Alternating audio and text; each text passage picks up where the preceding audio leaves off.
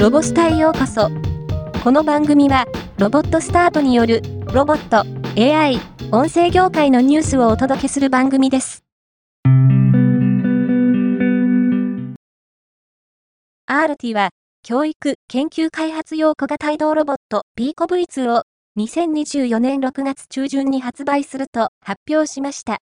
マーケティング段階で購入の希望が多数あったことを受け、12月14日より先行予約受付を開始、同日より、ときメッセ新潟コンベンションセンターで開催される SI2023 の会場にて、実機の展示も行うとしています。アクセンチュアは、企業が生成 AI をカスタマイズし、その価値を最大化させる包括的な新サービスを発表しました。提供するサービスには、独自の生成 AI 基盤モデル、スイッチボード、カスタマイズ手法、モデル管理サービス、及び、これら新サービス活用に向けた研修プログラムが含まれています。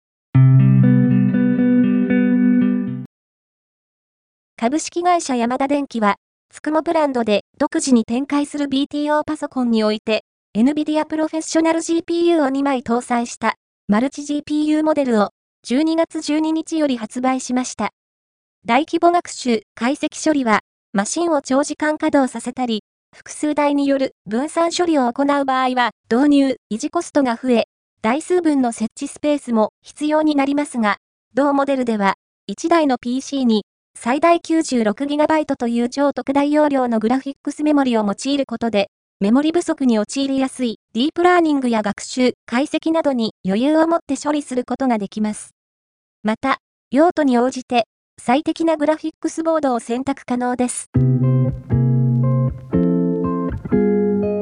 今回のニュースは以上です。もっと詳しい情報を知りたい場合、ロボスタで検索してみてください。ではまたお会いしましょう。